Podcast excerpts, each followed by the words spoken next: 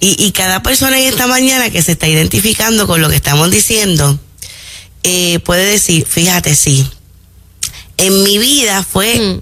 tal persona que Dios la puso ahí eh, para sustentarme emocionalmente, para sustentarme físicamente, para guiarme espiritualmente, eh, que aunque sentí el hecho de que mamá o papá no estuvieran presentes, eh, sí yo pude eh, tener una experiencia de amor, de protección y de seguridad a través de esta otra figura.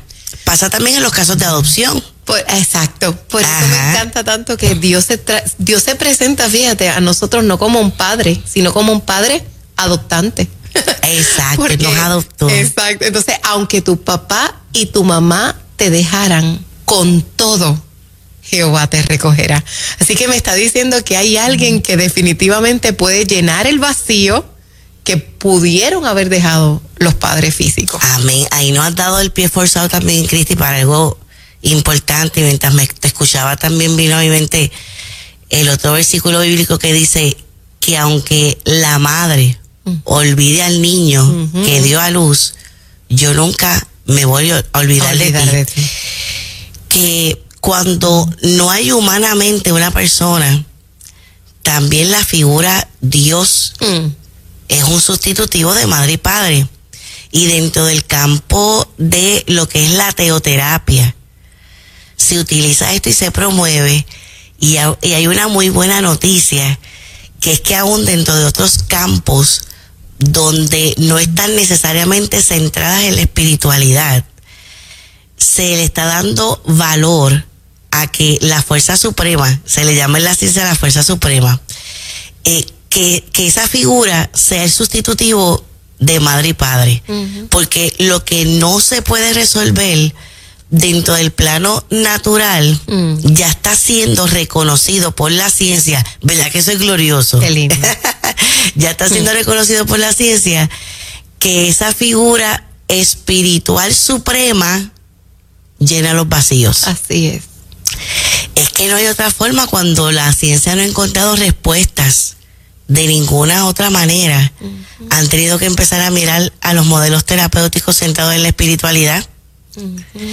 Ya ellos certificando que nosotros como seres integrales somos seres espirituales por naturaleza y que hay unas respuestas y un sentido a la vida y a ciertas situaciones complejas que experimentamos que solamente a través de la espiritualidad es que se pueden resolver. Por eso yo pienso, Liz, que todas esas mamás solteras que nos están escuchando, o papás solteros también, el orar, Señor, que mi hijo y mi hija te conozcan como papá. Que aunque no está presente, dale experiencias contigo. Y, y la realidad es que hay que orar por esto cada día. Yo recuerdo Amén. desde que yo era pequeñita, yo recuerdo de madrugada mi mamá orando, me levantaba el olor a aceite y mami me, me Qué ungía. belleza, Dios mío. Y la oración continua era que Cristi te conozca como papá. Entonces, esa oración Dios la escucha. Y Señor, dale experiencias tú como papá. Y Dios va a comenzar a hacer cosas que ojo no vio ni oído escuchó. para que tus hijos sepan que papá está presente. Papá, papá está. Papá Dios está ahí. Así es. Y, y mira, si tú aún como adulto identificas que tienes ese sentimiento de orfandad, que tú mires a, a- a esa figura de Dios para llenar ese vacío. Y mira, una técnica terapéutica, un ejercicio, es que lo afirmes. Dios, gracias, porque tú eres mi papá. Así es. Y si no está mamá, Dios, gracias porque tú llenas todo vacío.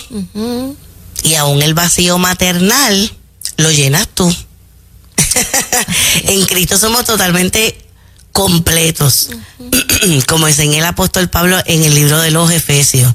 Cristo, la plenitud que lo llena todo en todo. Y mira, Cristi, nos motivamos a traer este tema porque en estos días recibí un comunicado de una persona que está leyendo el libro, una mujer como tú, y mira qué lindo lo que, lo que ella nos escribe. Eh, tengo varios de sus libros ahora mismo estoy leyendo el de una mujer como tú y terminé el capítulo de la vida de Esther. ¿Cómo me he identificado con ella? Fui huérfana de madre cuando tenía 14 años. Mi mamá falleció de cáncer en los huesos. Oh. Fíjate que en la etapa Mm. más importante de identificación de ella con la figura materna, que es la figura de su mismo, de su mismo género. Porque en la niñez, nuestra figura de identificación, y esto está bien importante que lo clarifiquemos para lo que estamos trabajando hoy en el tema, en la infancia, la figura de identificación suele ser la La contraria. ¿verdad? Eh, de hecho, Sigmund Freud dijo que hasta hay un enamoramiento. Y, y algo tremendo es que aún los teóricos del desarrollo que vinieron después de Sigmund Freud, con todo lo que investigaron, lo que, fueron, lo que hicieron fue afirmar de que Sigmund Freud tenía la razón. De que las nenas tienen ese enamoramiento con el padre y los nenes el enamoramiento con la madre. En ese sentido, aunque las dos figuras, las dos figuras, su presencia son importantes en la vida de un niño y de una niña, la figura contraria puede ser más necesaria para satisfacer ciertas necesidades emocionales en esa etapa.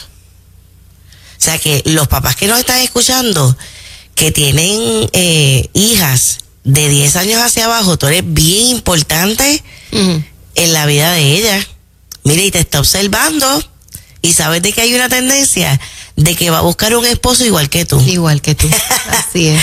Y que va a esperar, va a tener una expectativa de que los hombres la traten como tú la tratas a ella y también como ella está observando que tú tratas a mamá. Su mamá.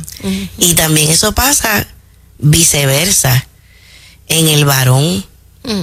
esa identificación con mamá es bien fuerte y de hecho debo decir que en Puerto Rico se ha estudiado hasta el apego Ujú. de el padre de la madre con el hijo varón. El doctor Fausto Lora, que fue una joya para la consejería cristiana en Puerto Rico, pasó a morar con el Señor. Ese fue su tema de tesis Mm. el apego de la madre boricua puertorriqueña con el hijo varón salió 90% más que el apego de la madre anglosajona con el hijo varón. O sea, entonces esos niños están en comparación con otros amigos, con otros niños que están dentro de la escuela. Cómo yo estoy observando que es el apego de esa madre con mi amiguito, con este que está con- conmigo en la escuela, con este que está aquí conmigo en la iglesia, versus cómo es el apego o si he sido abandonado por la figura materna. Pero entonces en el caso de esta hermosa mujer que nos escucha, la, la pierde en la adolescencia, que entonces ahí ya se trasciende, que no es con la figura contraria, si- sino que la figura de identificación en la adolescencia se espera y tiene que ser con Con quien es misma. de mi mismo género. Y ella, y ella la pierde a los 14 años de cáncer de huesos, que me imagino que eso tuvo que haber sido terrible. Luego mi papá se casó con una mujer a la cual ella le, di, eh, ella le dijo a él, yo me caso contigo, pero no cargo con tus hijas. Wow. Ujú. Y se casó con él. Y se. Eh, por eso debemos destacar que si tú tienes hijos y vas a entrar en una nueva relación, Wow. estés consciente de la importancia de cómo es la aceptación de esa persona con tus hijos. Imagínate, el, el- el lugar que quedó vacío, ahora lo llena alguien que me rechaza. Que no me ama, ¿Tú sabes lo que es eso? no me quiere, Mm. lo condicionó desde el principio. Y mire, eso es un tipo de maltrato. En la relación de pareja. Que no te quieran a tus hijos, Mm. que quieran apartar a tus hijos de ti. Eso es maltrato porque eso es control y poder. Mm. Y como hemos dicho muchas veces en el segmento, todo lo que tiene que ver con control y poder si no se resuelve desde el principio en el sentido de que tú veas si es como para salir de la relación o si es para quedarte en la relación, que es buscar ayuda para tratar de resolverlo. Pero si no se maneja, esto es como una bola de nieve que va bajando por la montaña, que cada vez se vuelve más grande y cada vez el, el poder y el control se vuelve más agudo. Hmm. O sea, esto no es algo que va a cambiar. Traer un lobo a tu casa. Sí, así que, ¿verdad? Ya vive ese rechazo, entonces ahora de la madrastra, cuando está manejando aún todavía el dolor de que es huérfana de madre. Y eso la puede hacer una huérfana de padre también, aunque papá esté vivo, porque antepuso el amor de una relación de pareja, antepuso la dinámica de pareja a lo que fue proteger a sus hijas. Y eso es abandono. Así que, ¿qué pasó? Que él terminó abandonando físicamente a ella y a la hermana. Lo hizo. Las abandonó. Y eso tristemente son muchos los casos. Lo veía de vez en cuando, ya que él pagaba la renta de la casa. No pude ir a la, a la universidad, ya que él no nos suplía las necesidades básicas. Y me tuve que ir a trabajar para poder sostenerme. Me casé a los 19 años con un hombre de 28 años. Hmm. Aquí tenemos otro dato que es bien, común. que suceda. Así es. Que quienes son huérfanos emocionalmente van a tener una tendencia a entrar en una relación con una persona mucho mayor porque lo que está ocurriendo acá atrás a nivel inconsciente es que estoy buscando el sustituto de esa figura. Y en esa figura voy a estar tratando, mira, de que sea una dinámica, no de pareja, sino una, una dinámica como de que es mamá o como de que es papá. Yo nunca voy a olvidar el caso de esta mujer que me dice, mira, venir aquí es lo último que yo voy a hacer porque ya yo, ya yo he hecho de todo para tratar de resolver un problema y no he podido. He usado muchas almas espirituales para tratar de resolverlo. He ido a buscar ayuda en otros procesos terapéuticos y yo sigo con el mismo problema. Y es que llevo más de 10 años en una relación con un hombre casado. Y yo le hago la pregunta, esos otros procesos terapéuticos, ¿en qué se concentraron? Y ella, ¿verdad? Me, me, respondió con, con toda lógica pues se concentraron en que yo pudiera salir de esa relación. Y yo le digo a ella, pues aquí no. Me imagino que por su mente pudo haber pasado, yo de verdad haber venido a una terapeuta que es cristiana, ¿verdad? Pero a lo que la queríamos guiar era, Mira, si aquello no te funcionó, definición clásica de locura según Albert Einstein, es hacer lo mismo esperando resultados distintos. No, mira, aquí nos vamos a concentrar en las raíces que te mantienen a ti atada a esa relación.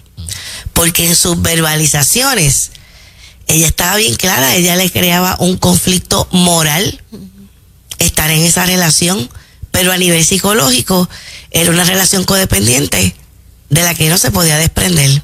¿Y qué sucedió?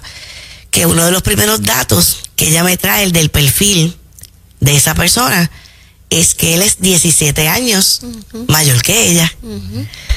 Y cuando profundizamos, nos damos cuenta que era una relación totalmente paterno-filial. Wow. O sea, ella sentía que él era el protector de ella, el rescatador de ella, y fue un caso donde por un asunto de infidelidad, su papá la abandona a ella y a la madre.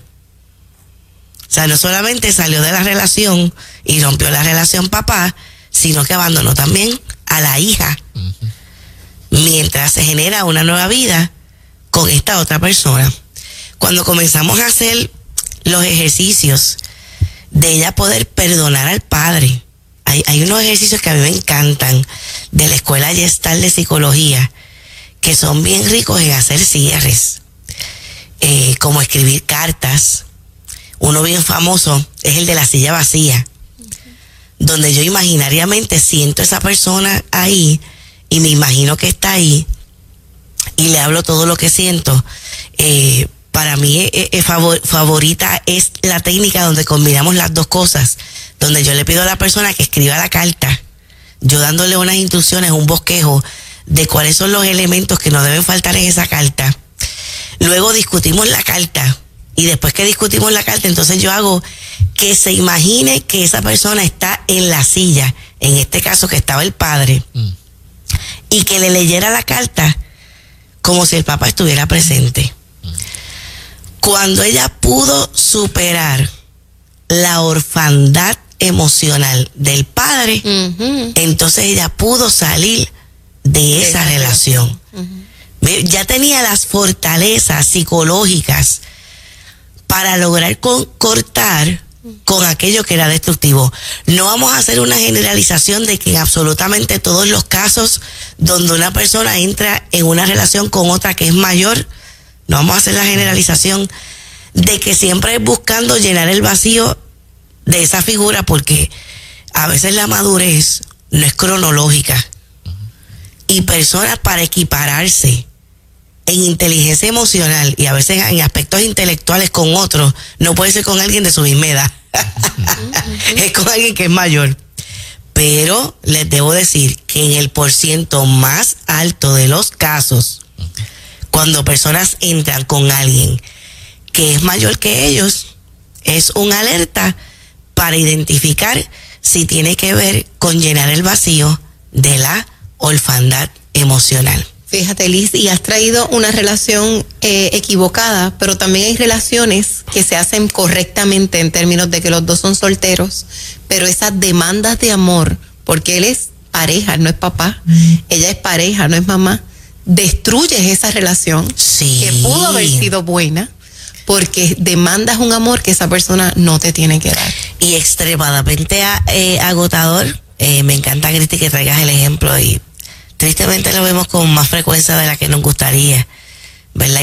En las intervenciones en la oficina, porque entonces la figura que no puede dar lo que ese otro está demandando mm.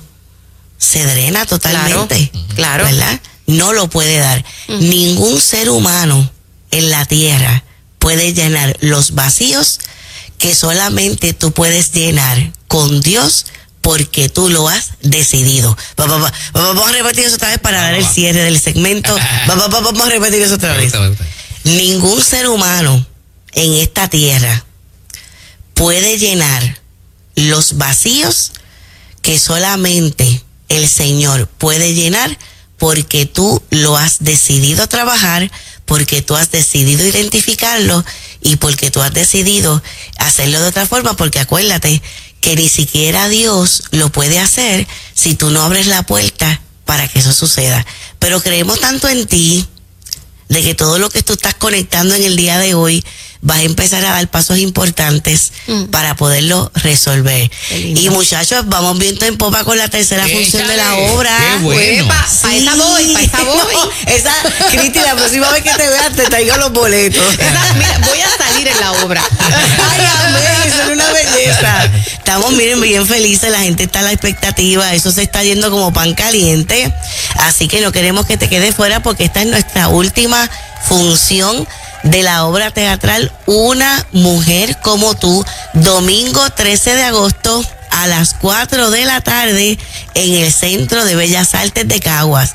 Así que entra a Ticket Center y busca los boletos de una mujer como tú. Te vas a reír de lo lindo, vas a tener experiencias de introspección profunda, terapéuticas, porque eso va a ser como estar en una sesión de ayuda. Los testimonios llueven y no queremos que tú te quedes fuera porque el telón ahora se abrió exclusivamente para ti. Eso, qué bueno. Gracias, doctora Liz. Bendiciones, muchas bendiciones. Felicitamos a Liz que ganó otro premio con el libro de Chiche Ávila. Sí, Ay, sí, lo más que nos llena, ¿verdad? Son los testimonios que seguimos recibiendo, sobre todo de ministros. Qué bueno. De lo que el Señor está haciendo a través de la vida de Gigi Ávila. Muchas felicidades, Liz. Bendiciones.